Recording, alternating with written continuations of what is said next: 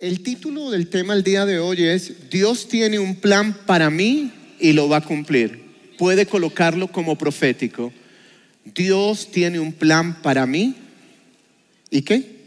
Y lo va a cumplir. Sencillo, mira la frase, Dios tiene, repítalo, Dios, es que usted tiene que confesarlo, créelo. Y estoy diciendo, Señor, Dios tiene un plan para mí y lo va a cumplir. Orlando Castañeda, Dios tiene un plan para ti y lo va a cumplir. Él lo que te prometió lo va a hacer. Entonces, me daba números 23, 19, libro de números 23, 19. Dios no es hombre para que mienta, ni hijo de hombre para que se arrepienta. Lo ha dicho él y no lo hará. Ha hablado y no lo cumplirá. Repito, Dios no es hombre para que mienta, ni hijo de hombre para que se arrepienta. Lo ha dicho él y no lo hará. Ha hablado y no lo cumplirá. Isaías 14, 27. Otro verso, Isaías 14, 27. Porque Jehová de los ejércitos lo ha determinado. ¿Y quién lo impedirá? Y su mano extendida, ¿quién la hará retroceder? Esa es violenta. Salmo 138, versículo 8. Jehová cumplirá su propósito en mí. Tu misericordia, oh Jehová, es para siempre. No desampares la obra de tus manos. Definitivamente aquel que ha comenzado la obra en mi vida, la perfeccionará. Todo lo que me concierne interesa también a Dios. Todo lo que es bueno aún cuando no sea perfecto, será por Dios vigilado, guardado y realizado. Y Dios tiene promesas para tu vida. E, escúchalo bien. Dios tiene un plan trazado, sueños que Él mismo ha ideado, pero que de una u otra forma los hemos dañado. ¿Cuándo no se acortan los tiempos? Cuando no hacemos las cosas conforme Él quiere que la hagamos. Para ti, jovencita, hay un plan perfecto de Dios. Perfecto. Dios te va a honrar, te va a bendecir, te va a prosperar. En, en, tu futuro te vas a casar excelentemente, tendrás una excelente profesión, tal vez seas empresaria, ya viajarás por todos los continentes. ¡Wow! Eso es poderoso. Hay un plan perfecto, pero el tuyo es diferente al del joven que está ahí sentado.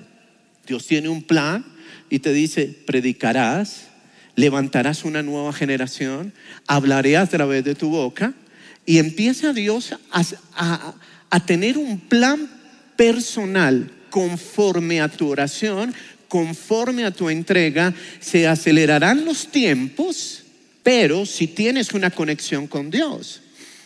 ¿Qué recuerdo yo? 1989 yo conozco a Jesús, lo conozco, en 24 horas recibí a Jesús, pero en el transcurso, mientras aprendía a orar, porque uno va aprendiendo a hablar con Dios, es un, es un diario caminar, de leer la palabra, de hablar, de orar, pero en el transcurso que yo ah, hablaba con el Señor, como al segundo mes, e, el enamoramiento fuerte, la pasión por Dios, me llevó a estar escudriñando las escrituras, leyéndolas y orando constantemente. Un día escuché una voz y sé que fue del Espíritu que me dijo, aceleraré tu proceso si me buscas. Y yo, wow, ¿qué es esto? Y seguí orando y más adelante el Señor me dice, y lo haré y te sorprenderé. Yo a veces utilizo mucha muletilla con te sorprenderé, con que está acelerado o que Dios va a acelerar o que estamos de temporada, porque el Señor trabajó en mí el aceleramiento. Entonces, ¿por qué hablo esto?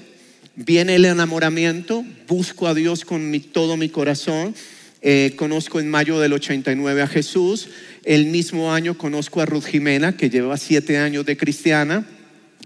Al, mm, fui a encuentro, eh, bajo las aguas, eh, comienzo una vida radical con el Señor, hay luchas, hay pruebas, los amigos del mundo me intentaron sacar, eh, me llamaban porque yo era de mucho parche, de mucho combo del barrio, de salir y hacer cantidades de cosas fuera del orden.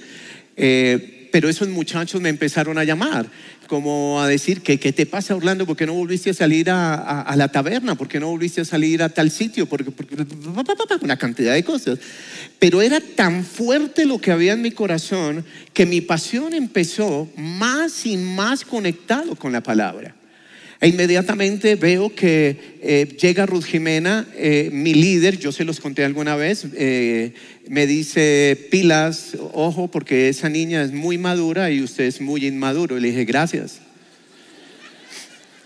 Entonces empezó un trabajo en que para mí era crecer, buscar a Dios de una manera especial.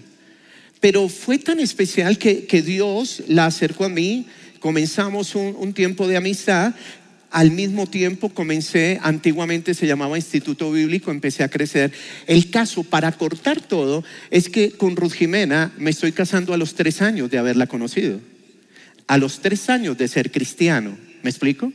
Al cuarto año fuimos ungidos pastores. En cuatro años el Señor aceleró mi proceso, es- es- está tomando la idea de lo que quiero hablar, pero más me enamoraba de Dios, más el Señor empezó a procesar mi vida, a trabajar mi carácter, a trabajar mi temperamento.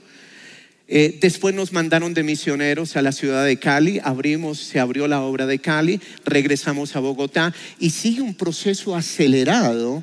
eh, a mis hijos, eh, yo digo, Señor, Mateo se casó a los 22 años, Miguel Ángel se casó a los 21. Uno dice, pero tan rápido, sí. Fue plan de Dios porque como aceleró nuestra vida, cuando yo los coloqué en un altar y oré por ellos, el Señor aceleró la vida de ellos. ¿Estamos de acuerdo con eso? Entonces, a medida que uno va, pues tiene luchas, pruebas, dificultades, tentaciones que lo pueden sacar y alargar el proceso. Eso depende de cada uno de nosotros. Ahora, yo tenía claro, como es el título, Dios tiene un plan para mí y lo va a cumplir. ¿Quién lo demora? Yo soy el que demoro el plan. Entonces sí es bueno que hoy nos centremos en, en algo especial, que las promesas están y Dios va a acelerar en los siguientes cinco años cosas sobrenaturales. En los siguientes cinco años, a personas que han esperado por su matrimonio, Dios va a traer el acelere. Hay personas que dicen, pastor, ya tengo 27 y medio y creo que me estoy quedando. Y el Señor dice, tú tranquilo, yo te tengo tu temporada, sino que te me has acelerado y has tenido tres novias. Eso no pasa aquí, eso es otra... Si me estoy explicando. Y como has tenido tres, la que te tenía, te la iba a presentar, pero te pareció fea. Y ella es bonita, sino que no se había quitado las gafas. No, escúchame bien, e- es algo espectacular. Entonces, quiero que sepan algo. Un primer aspecto que yo debo entender, cómo trabaja el diablo para alargar mi proceso. ¿Cuál es el plan del enemigo? Que tú no te consagres, que tú no busques a Dios, que mañana en la universidad Él te pueda sacar del propósito. Él de una u otra forma va a trabajar y va a dañar el plan que Dios tiene para mi vida. Hoy yo determino en el nombre de Jesús que ya no será demorado mi plan porque hoy tomaré la decisión y Dios me va a acelerar mi proceso y veré la bendición que yo he estado esperando por muchos años para la gloria del Señor.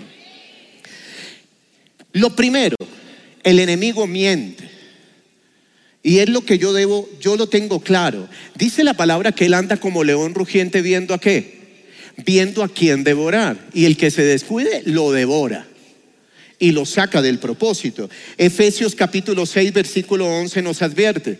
Dice, vestidos de toda la armadura de Dios para que podáis estar firmes, dice, ¿contra qué? contra las acechanzas del diablo. La palabra de Dios está diciendo, oye joven, recuerda que te lo advertí. La Biblia dice, la palabra dice que el diablo anda con acechanzas y te quiere destruir. Está claro. Y dice la palabra en 2 de Corintios 2:11, no vaya a ser que Satanás, ojo, mire lo que dice esta, esta versión no vaya a ser que Satanás se aproveche de nosotros, pues conocemos sus malignas intenciones. El que le da espacio a Satanás, dice, se aprovecha de que dejaste de orar, de buscar a Dios, de que solamente vienes a la reunión como entretenerte o porque tienes una cita después de las seis de la tarde y vienes porque papi y mami saben que están en la reunión. Eso no pasa aquí, es un ejemplo. Pero no vienes a conectarte con la palabra, a conectarte con Dios y el enemigo te dice, hazte en tal sitio, recibe y a la salida espera a Petronila, que ella también está al otro costado. Y se encuentran y salen y dan una vueltica. ¿Estamos de acuerdo? Eso sucede no en esta reunión, en reuniones que uno va y le cuentan a uno los jóvenes. Entonces, ¿por qué experimentamos derrotas espirituales? Incluso después de la salvación hay cristianos que experimentan derrotas espirituales simplemente porque el diablo se aprovechó de su dejadez espiritual y supo cuándo entrar, porque el enemigo sabe cuándo entrar. Algunos se burlan, de la idea de un diablo real, porque hay personas que el diablo existe, existe y es bien claro está. Y hay muchos se burlan, pero la misma palabra afirma que Satanás existe y sus objetivos son alejarnos de Dios, frustrar los planes de Dios y causar división. Ojo con lo que les estoy diciendo. Satanás utiliza estas tres artimañas. Utiliza alejarnos de Dios, frustrar los planes de Dios y causar división. El diablo de por sí es un mentiroso y nadie está libre de sus engaños. Así que para poder mantenernos firmes ante sus acechanzas, ante sus mentiras, los creyentes en Cristo debemos conocer cómo se mueve. Para yo salir a hacer la batalla, yo tengo que saber cómo se mueve el diablo. Perfecto. Yo tengo aquí eh, a cinco participantes que tienen un testimonio tremendo. Tenemos a Pedro y a Erika. Es decir, que ustedes los conocen. Tenemos en la esquina de allá a Leonardo y a Loren. También son matrimonio. No los conocen. Y en el centro está Lenny. Te conocen cinco. Pero bueno, a mí me impactaba escucharlos porque al hablar con ellos dije, wow, se les alargó el proceso, Dios quería acelerarlo, pero hubo situaciones en ellos bien especiales. Bueno, Erika, ¿dónde cree que el diablo, porque ahí dice arriba, el enemigo miente? ¿Dónde cree que en tu vida eh, el enemigo te mintió? Bueno, pastor, yo acá estoy sentada y recordaba que muchos de los que están sentados acá, jovencitos, crecí en esta iglesia, mm, pero cuando tenía 17 años me fui. Y yo quería... Perdón, perdón, vamos por parte. ¿Creciste en la iglesia? Sí. Pero cuando tenías 17 años, ¿te fuiste? Sí, me fui porque dije, voy a vivir mi vida, voy a estar en el mundo, yo quiero hacer mi propia voluntad. Y me fui a los 17 años por mis sentimientos, pastor. Y no por un año ni dos, por varios años me fui. ¿Pero por qué por los sentimientos? Porque mm, nunca había conocido a Dios. Y a pesar de haber crecido en la iglesia desde pequeña con toda mi familia cristiana, nunca había tenido una experiencia de conocer a Dios como mi padre. Y cuando eh, tenía los 17 años, pues me enamoré equivocadamente, idealicé mis sentimientos. Ojo, ojo, ojo con eso. ¿A los 17 años te enamoraste? Sí. Bueno, es un decir. ¿De un chico de la iglesia o de afuera? No, no, no, de afuera. De afuera, entonces por eso me fui de ¿Del la barrio? iglesia del colegio. ¿Del colegio? Sí. Ay. Entonces dije, no, yo acá me enamoré, ese amor de adolescente que solo es hormonas y ya. Eh, y, y yo idealicé a ese hombre, a esa persona, porque nunca había conocido a Dios como mi papá y el enemigo me sacó completamente fuera de la iglesia, porque yo dije, yo no voy a jugar con Dios y yo si estoy en la iglesia estoy bien, pero si no, yo me voy completamente. Y me fui completamente con esa persona al mundo, a hacer, obviamente... Pero remundano, remundano. Sí, no, pues tampoco era tan loca, pastor, así que uno diga, sí, hay que aclarar, sí. Entonces, pero él sí era remundano. Pero obviamente, exacto, obviamente él era una persona que nunca venía a la iglesia ni nada y que definitivamente yo me involucré emocionalmente en muchas áreas de mi vida con esa persona y yo dejé completamente a Dios y dije, ¿Cómo te llega esa idea de dejar a Dios? Porque uno dice, aquí cómo el diablo actuó. Sí. ¿Cómo fue que el enemigo actuó? eh, yo dije, pareciera que nunca hubiera conocido a Dios. Yo no siento a Dios en mi corazón. Yo no, yo no sé qué, qué es Dios, es ese amor que predican acá en la iglesia. No sé quién es ese Dios que es de misericordia ni nada. Yo no lo conozco. Pero sí conocí supuestamente un amor afuera en el mundo que llenaba mi corazón y que realmente nunca me sacié por varios años de mi vida y el enemigo me vendió esa idea. Afuera en el mundo es más fácil, afuera en el mundo te quieren más, afuera en el mundo puedes hacer lo que quieras, afuera en el mundo no tienes que pagar el precio, afuera en el mundo ni siquiera vas a orar ni nada, porque afuera en el mundo puedes conseguir todo tan fácil, la rumba, el alcohol, aunque yo no era tan así, ¿no? Pero... Obviamente, yo sé que afuera es todo servido en bandeja de, de- de plata y Oye, Pedro, eh, por tu lado estabas viviendo otras cosas bien, bien especiales. Eh, ¿En qué te, el enemigo te mintió para, para sacarte? Claro, pastor. Eh, llevo 15 años en la iglesia y hace eh, un tiempo atrás me involucré emocionalmente con alguien dentro de la iglesia, una persona. ¿Y tú Eh, tuviste una novia aquí adentro? No era novia, sino era un rollo, como lo llamamos, como Y esta, una traga, no sé. Guau. Eh, y eh, era equivocada, ¿por qué? Porque no lo consulté a Dios, eh, no le conté a mis líderes, sino ya después cuando ya estaba bien, bien paila. Eh, y pues como todo lo que empieza, lo que inicia mal, pues termina mal. Claramente terminé mal en mi corazón, en mis sentimientos. Y eh, al punto de que el enemigo empezó a hablar a mi mente y a decirme, usted está bien solo, usted no necesita a nadie, usted está bien solo. Y como hombre empecé a tener un- una, como una eh, fortaleza donde decía, yo estoy bien así, no necesito a nadie, pues si me voy a casar, pues bien, si no, no me importa. Y algo que, eh, y eso entró en mi mente, después en mi corazón y empecé a confesarlo. Entonces cuando alguien me preguntaba, y bueno, y usted, la pregunta del millón que todo el mundo le hace a las personas que están solteras, ¿y qué? ¿Cómo va el corazón? No sé qué. Yo decía, estoy bien, no necesito a nadie, así estoy bien. Y lo más garra que me, que me, que me parecía ya después del tiempo era que mi- desde que yo llegué a la iglesia, Dios me dio una palabra en mis sentimientos. Génesis 2.18, que dice, todos la conocemos, yo creo, que dice, no es bueno que el hombre esté solo, le daré ayuda idónea. Pero que me predicó el enemigo, porque el enemigo predica. Me predicó, es bueno que usted esté solo, es bien que usted esté solo. Y entonces hacia afuera yo, yo le, todo el mundo estoy bien, pero por dentro mi autoestima estaba en el piso, ya sentía que yo no eh, merecía a nadie o que no lo iba a lograr. Oye, tremendo cómo miente el enemigo. Oye, Lenny, ahí donde ven a Lenny, cuatro intentos de suicidio y el último se iba a tirar del quinto piso y la agarraron ahí en el balcón.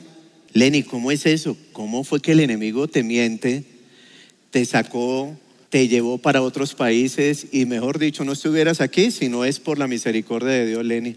Buenas tardes, buenas tardes, pastora. Eh, sí, el enemigo me mintió siempre. Sí, desde que yo estaba en adolescente, sí, a los 16 años, intento suicidarme. ¿Por qué? ¿sí?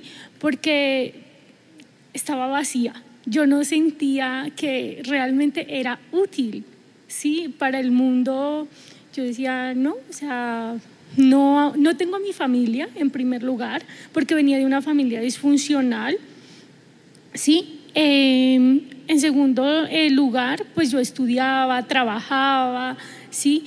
Me era muy difícil y tener seguridad en lo que yo quería hacer. Eso me hizo tomar muchas malas decisiones, una en lo sentimental, ¿sí? Y esa fue una de las que me, me causó depresión, ¿sí? A los 16 años, bueno, me corté las venas, no pasó nada, ¿sí?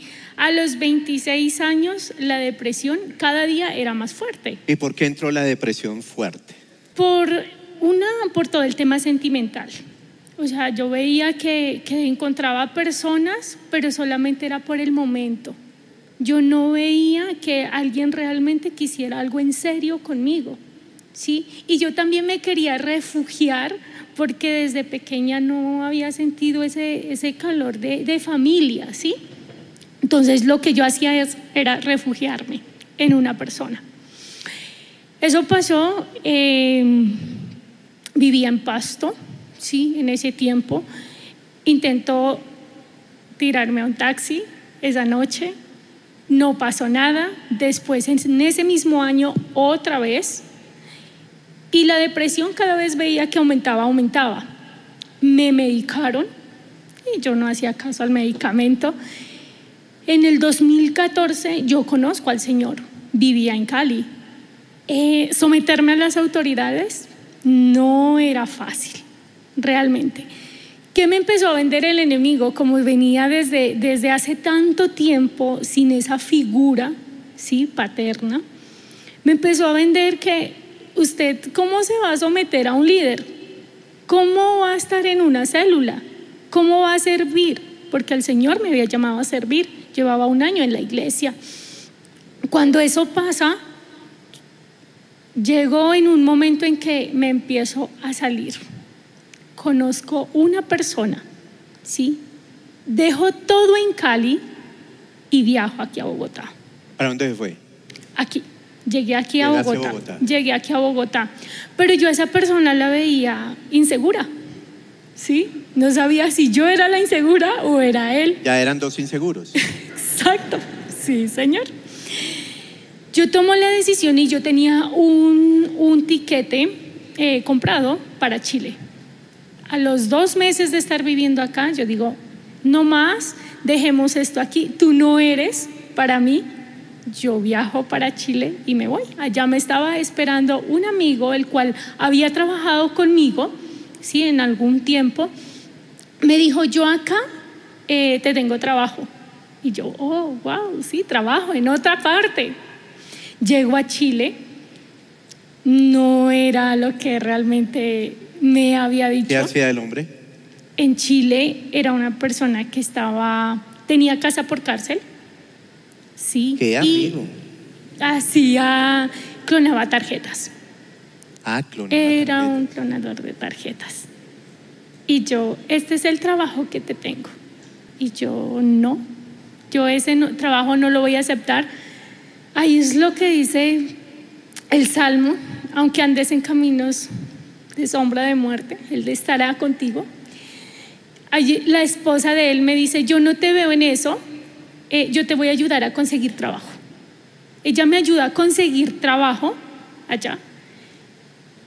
A los, al mes más o menos, eh, llega una noticia, porque yo llegaba los fines de semana, donde él estaba, o sea, donde la familia vivía, pero tenía, yo sabía en ese momento que tenía casa por cárcel, sí, y me dicen, no, la señora con la que trabajaba me dice, vete a Viña del Mar, sí, a trabajar y te quedas allá por 15 días. En esos 15 días me dice, eh, me llama la esposa del chico y me dice, oye, no vayas a volver porque eh, allanaron la casa. Y se lo llevaron preso. A él no lo encontraron, pero pues sí encontraron todas mis cosas que tenía, porque tenía mi maleta. A Dios gracias, nunca encontraron mis papeles. porque esta no sería Pero la lo que, historia. lo, lo que pasa de, de Lenny es que no es el primer caso que ella se va para Chile. Después regresa y hay otro muchacho y con ese muchacho, como para ir acelerando, eh, y se va para Perú. Es que ella le gustaban mucho los viajes. Y con otro muchacho, ¿para dónde se fue? Sí, claro, yo con esa noticia en, en Chile yo me devuelvo. ¿sí? Llego aquí nuevamente a Bogotá, él estaba aquí, eh, continuamos la relación, ¿sí? dos, años, dos años más y eh, tomamos la decisión de eh, hacer un tour por Chile, por, corrijo, Por Perú, por Perú, con el muchacho para por Perú. Perú, sí. Estábamos escalando una montaña y él fallece, se infarta. Ojo con eso. ¿Se fueron para qué montaña? La de siete colores en Perú, ¿Y le dio qué? se infartó. Se infartó subiendo la montaña, la, la hermana se fue con el hermano y se le infartó. Oye, ¿cómo el enemigo? Y eso te llevó a la depresión. Sí, Y claro. lo último que hizo el diablo fue llevarte a la depresión total. ¿Y qué querías hacer de nuevo? Total, vuelve la depresión mucho más fuerte. eh, un mes, totalmente un mes, sin dormir, sin comer, incluso sin bañarme. ¿sí? Un día salí ¿Cuánto- a sin trabajar. bañarte? Un mes. Uy, eso es harto. Sí, porque realmente, o sea, no, no me importaba nada y la única solución que yo veía era la muerte. O sea, yo decía, no más, yo me quiero es morir. ¿Y bueno, ya. qué pasó? ¿Se subió en el edificio allá donde Exacto, llegué en la noche, realmente mi mente estaba muy perturbada y me subí a un quinto piso. Eh, de ahí me había pasado al balcón porque había una reja, paso al balcón. Eso es lo que me cuentan realmente. Yo mi mente la tenía totalmente perturbada y eh, pues un vecino llamó a los de seguridad, ellos fueron los que fueron a, a rescatarme, llamaron a la policía para que me pasaran al otro lado. Es decir, se salvó. Oye, mire cómo miente el enemigo. Gracias, Lenny. Eh, Leonardo, ¿en qué le mintió el enemigo? En muchas cosas en, en mi juventud, bueno, el enemigo me mintió de muchas formas. Bueno, principalmente yo vivía alejado totalmente de Dios. Cuando hablo totalmente de Dios era que yo, Dios, Dios allá y yo acá. Yo hacía todo a mi modo, eh, todas mis decisiones las tomaba era por emociones, por lo que yo sentía en el momento, en el corazón, y vivía totalmente alejado de Dios. A causa de eso, pues, había muchos vacíos en mi vida, en la parte sentimental, bueno, en, todos los aspectos habían vacíos. Y ahí es donde llegaba el enemigo a mentirme, por ejemplo, eh, vacíos emocionales, entonces yo buscaba meterme con la primera que encontrara. Si la veía medio bonita, ah, esa es, entonces pensaba que de esa forma iba a llenar esos vacíos. Eh, también me refugiaba, cuando había dolor en mi corazón, me, refugi- me refugiaba en el licor, en el alcohol, en las malas amistades. Siempre, siempre yo buscaba estar con amigos eh, porque no, podía estar, o sea, el, hecho de estar solo, me, el enemigo me, me- me mentía y, y- y tenía que yo buscar estar con alguien, sin importar que esas, esas amistades fueran incorrectas, que me llevaran a lo incorrecto. Entonces siempre el enemigo buscaba llevarme a que yo llenara esos vacíos que habían por estar alejado del Señor, que llenara esos vacíos en malas amistades, refugiándome en el licor, en la fiesta, en todas las cosas incorrectas. Y perdiste todo. Claro que sí. Eh, bueno, yo em, siempre he sido un emprendedor, eh, eh, trabajador y pues logré conseguir muchas cosas, pero asimismo eh, las conseguí fue a mi modo, sin, sin, sin, como se dice, sin la voluntad, alejado de la voluntad de Dios. Entonces muchas de esas cosas las conseguí, digamos, entre comillas, eh, no, no fueron edificadas en, piedra, en, roca firme, sino pues entonces llegó el primer viento y todo se derrumbó. Entonces yo perdí un carro que tenía, perdí una moto, perdí un apartamento, eh, perdí un negocio, o sea, todo, todo lo perdí. Y todo por salirse del plan de Dios. Ojo con estos detalles cuando ustedes lo escuchan es, ¿qué estás haciendo? El plan que hay para ti y cómo puedes estar distanciando la bendición que tiene para tu vida. Ahora, lo segundo e importante entender, eh, bueno, dentro de este aspecto es entender que el diablo actúa, dirige siempre, ¿cómo actúa Satanás? Dirige siempre nuestra atención hacia la necesidad o el deseo. Ahí es cuando llega el enemigo.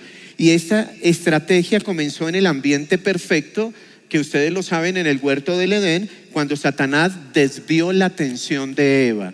Son detalles porque es la forma que siempre ha trabajado el diablo. Eh, ¿Para qué? Para que no se fijara en la provisión abundante de Dios, sino solo en aquello que le había prohibido. La otra forma que actúa Satanás, escoge el momento oportuno para atacarte. Jesús estaba en 40 días de ayuno y le llegó al final del ayuno y vino a tentarlo tres veces. Gracias a, Dios, Jesús contestó la palabra y dijo, porque escrito está. Entonces, mire el momento que el diablo llegó, en el momento oportuno. La otra causa, eh, la forma en que ataca al enemigo. Y es que crea duda en nuestra mente y su objetivo primordial o principal es la palabra de Dios. Y desea que los cristianos usemos nuestro razonamiento para desobedecer. ¿Cómo actúa el diablo? Quiere que caigamos en discusiones y en divisiones. Usa el engaño, quiere la división. Y su meta es destruirnos. Pasen al segundo nivel rápidamente. En la segunda estación, eh, Erika y Pedro, ¿cómo, cómo ya reconocen a Dios? En- muy sintetizado, cómo ya en este tiempo, ya el enemigo les mintió, pero aquí viene la misericordia de Dios y es el tiempo aceptable del Señor. La, la misma palabra dice, el Señor te abrirá su tesoro de bondad, que es el cielo, y en su tiempo te enviará la lluvia a tu tierra y bendecirá todo lo que hagas en tus manos. Harás préstamos a muchas naciones, pero tú no le pedirás prestado nada. Tiempo aceptable. Es decir, la misericordia de Dios llegó sobre ellos, ¿me explico?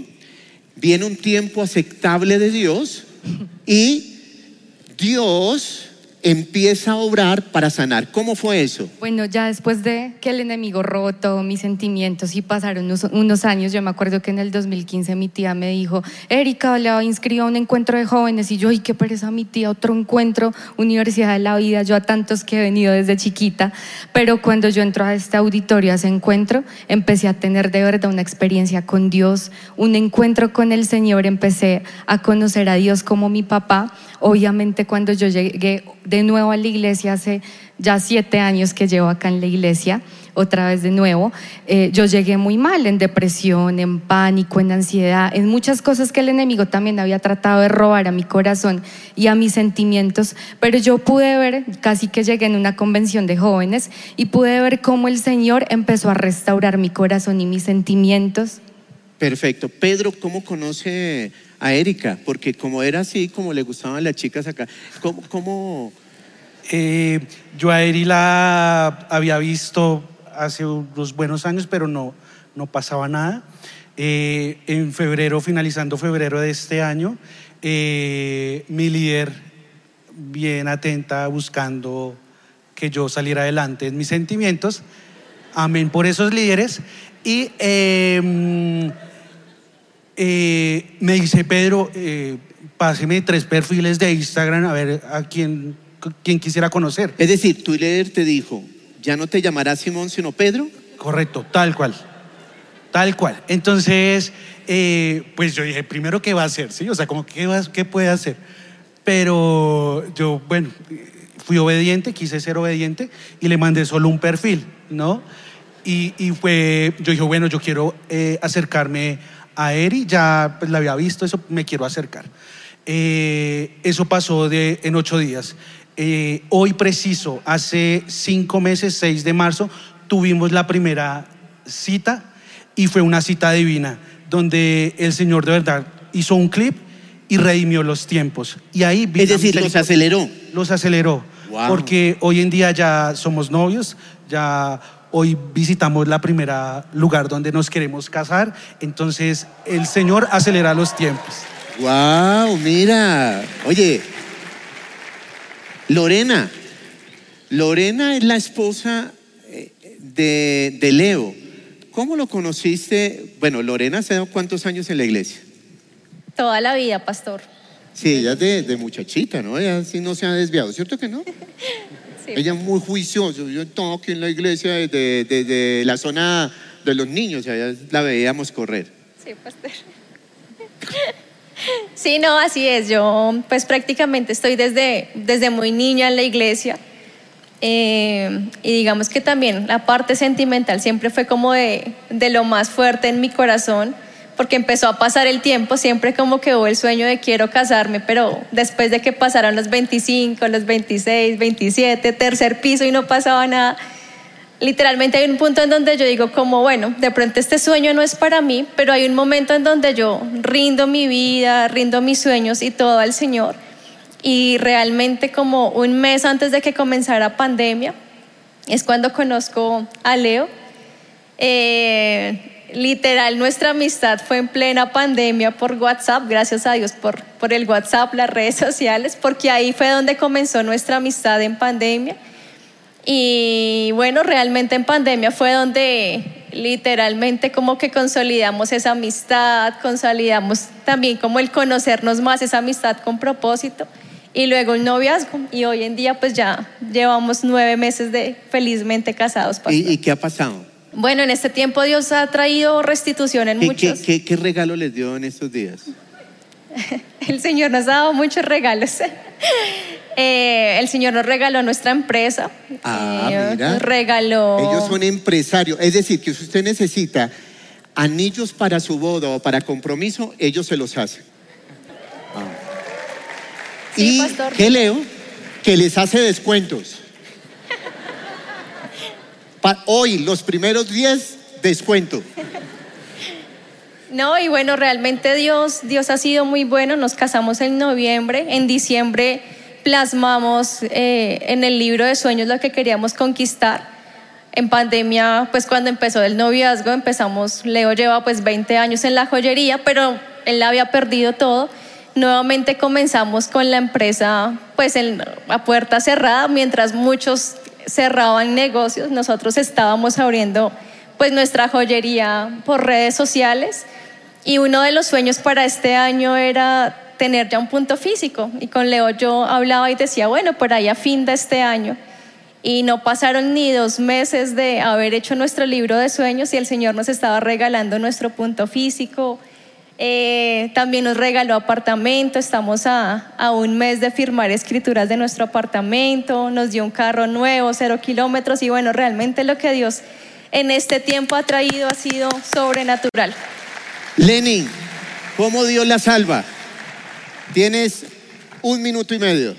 Listo, sí. Eh, después de todo este caos, llego y entro a mi habitación, levanto mis manos y le digo, Señor, han sido cuatro intentos, no ha pasado nada, te rindo mi vida a ti. Haz algo con mi vida, pero muéstrame a dónde está la raíz de esto. Sí, entro en un ayuno y en oración y Él me muestra que la raíz de todos los eh, intentos que había tenido era por parte de mi abuela. Mi abuela ya había fallecido, sí, y me, me revela eh, que a los siete años yo veí mucho a ella eh, intentándose matar con un cuchillo. Wow, esa abuela era una bendición. Pasen al otro lado, plan divino. Bueno, pónganse en pie. La pregunta es, ¿cuántos saben que Dios tiene un plan perfecto y que Dios va... O, o la pregunta sería, ¿cuántos sienten, saben que deben ponerse a paz con Dios, pero que quieren que Dios acelere su proceso en los siguientes cinco años? Los que sienten que deben y que están pidiéndole a Dios una respuesta en esa aceleración, pasen al frente. Quiero que pasen, Señor, acelera mi empresa, acelera el viaje, acelera, ya tengo 27. En el plan divino, yo los tengo aquí en el plan divino porque ellos ya entraron en un plan de bendición. ¿Me explico? De prosperidad, de estabilidad emocional, sentimental. Lenny también ya está orando, ya no va a volver a viajar así con alguien. Y dice, "Oh, Señor, hasta que el Señor me diga. Pero ese es el plan divino, que le sirvan a Dios de corazón. Espíritu Santo, quiero que seas muy sincero. El hecho de que te pongas en pie y pases al frente, den otro pasito más hacia adelante para que los de detrás pasen. Hoy le vas a decir, Señor, sí me he equivocado. Porque yo extendí mi proceso por equivocaciones, decisiones, pensamientos emocionales, sentimentales, heridas, pero hoy estás dando una palabra y esa palabra es que tú cumplirás mi propósito y la promesa que tú me diste se cumplirá. Voy a ver que en estos cinco años, lo que se demoró diez o quince, lo vas a hacer en uno, en dos, en tres, en cuatro y en cinco años. Puedes soñar con tu empresa, con tu matrimonio, con tu universidad, con ese viaje. Pero hoy derrama tu corazón y dile, Señor, aquí estoy. Y si paso y me pongo en pie es porque quiero que hagas algo en mi vida. Amado Dios, escucha la oración de tus hijos en esta hora. Ellos se levantan en fe, porque lo que van a conquistar espiritual, profesional, hogar, emocional y sentimental se hará en este tiempo de forma acelerada. Mira el corazón y la actitud de cada uno. Mira la actitud y obra de una manera especial. Muchos dijeron, Señor, te olvidaste de mí. Y el Espíritu Santo le dice, hija, yo nunca me olvidé de ti, hijo. Nunca. Yo te dije que te bendeciría, que te levantaría, que te instruiría, que te capacitaría, pero hubo un día en que tomaste una decisión y tú creíste y pensaste que era mi voluntad. Pero aún yo te traigo hoy con lazos de amor.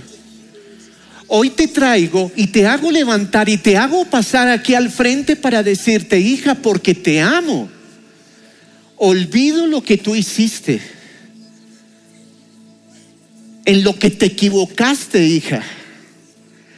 En lo que te equivocaste, hijo. Pero hoy te estoy diciendo esa pausa larga que había sobre tu vida.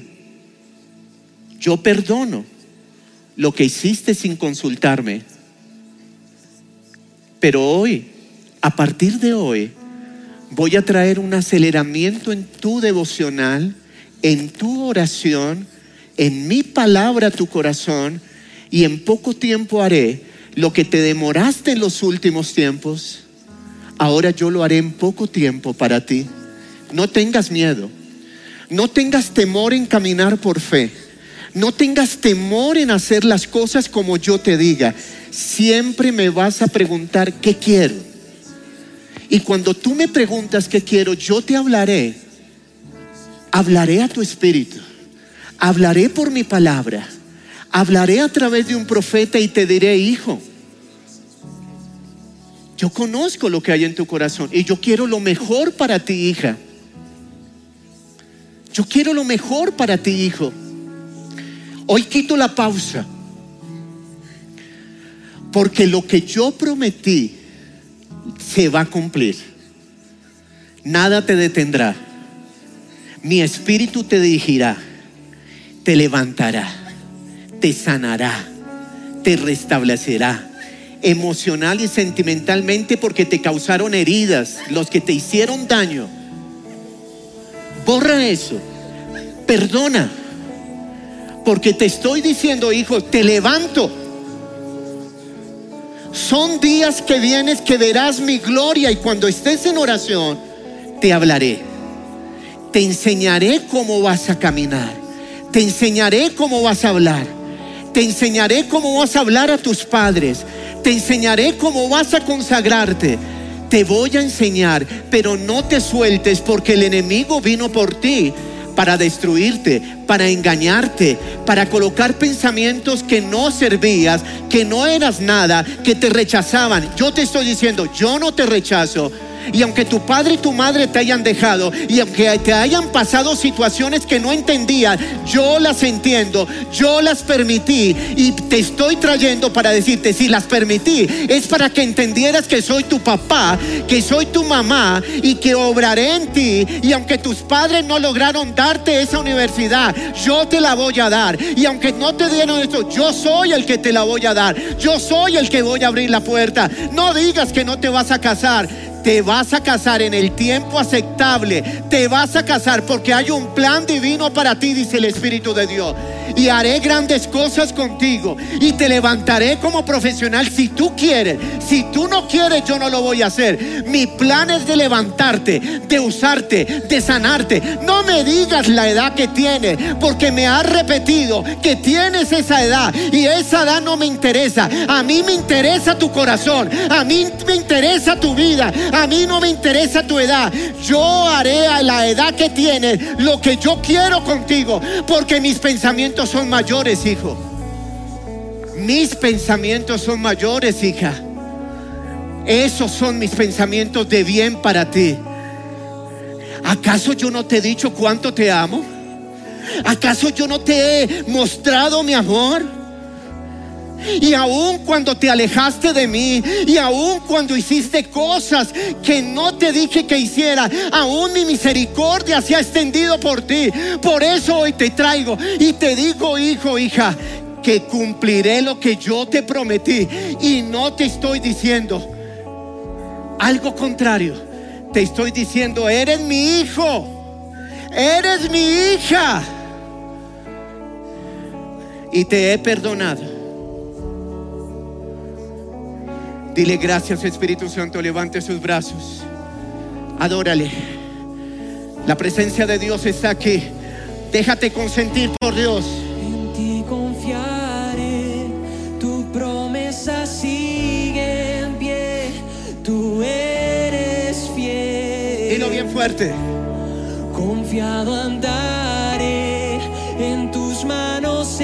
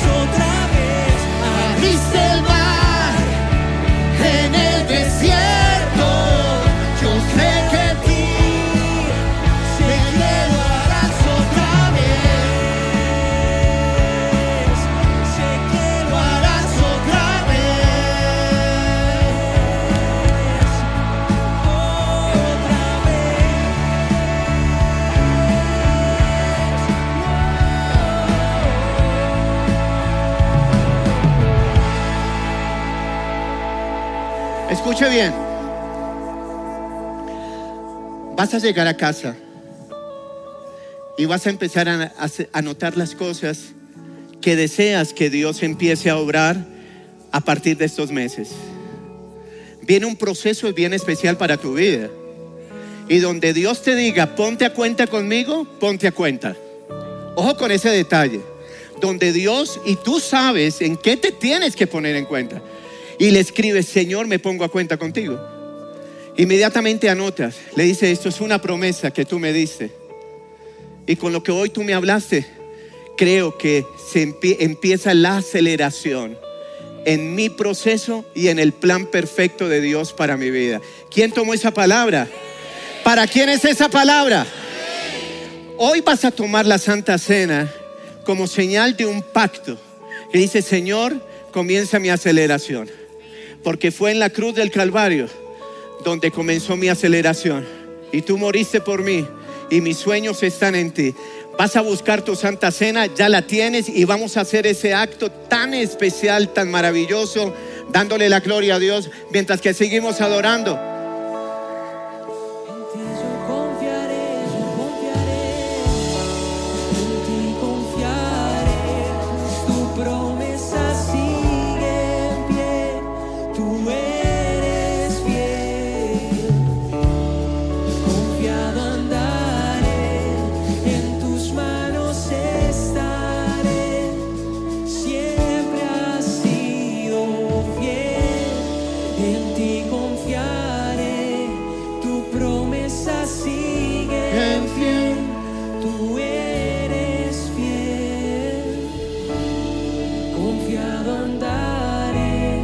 En tus manos estaré.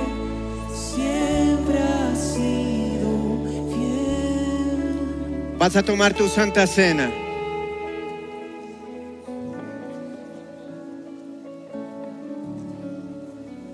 Toma tu Santa Cena, Padre. Hoy bendecimos esta Santa Cena en un acto de bendición, Padre, creyendo que tú cumplirás la promesa como lo hiciste en la cruz del Calvario,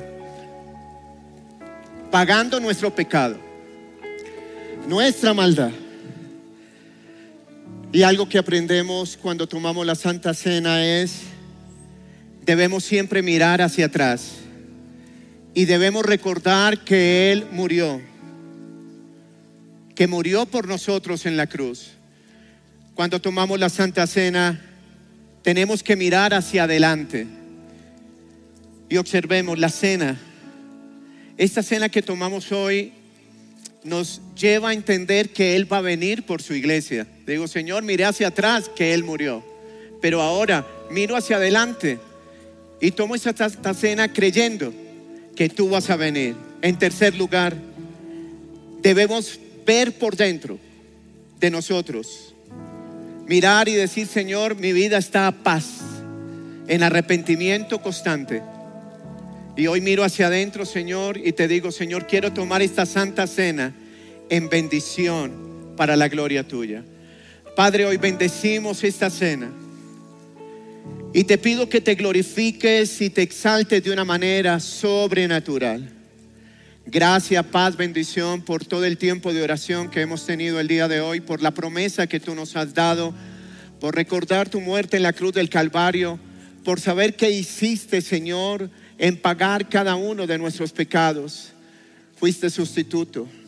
Hubo un intercambio. Pero al poco tiempo, a los tres días resucitaste.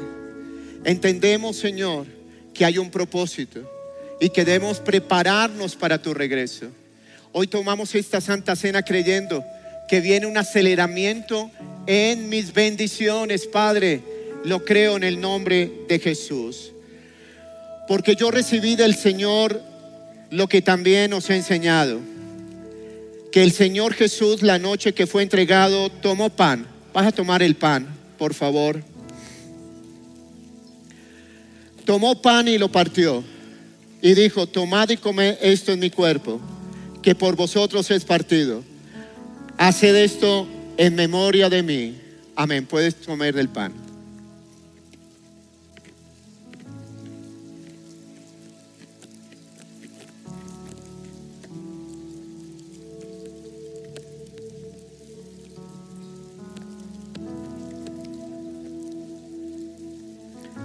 Asimismo, tomó también la copa, también de- después de haber cenado, diciendo, esta copa es el nuevo pacto en mi sangre.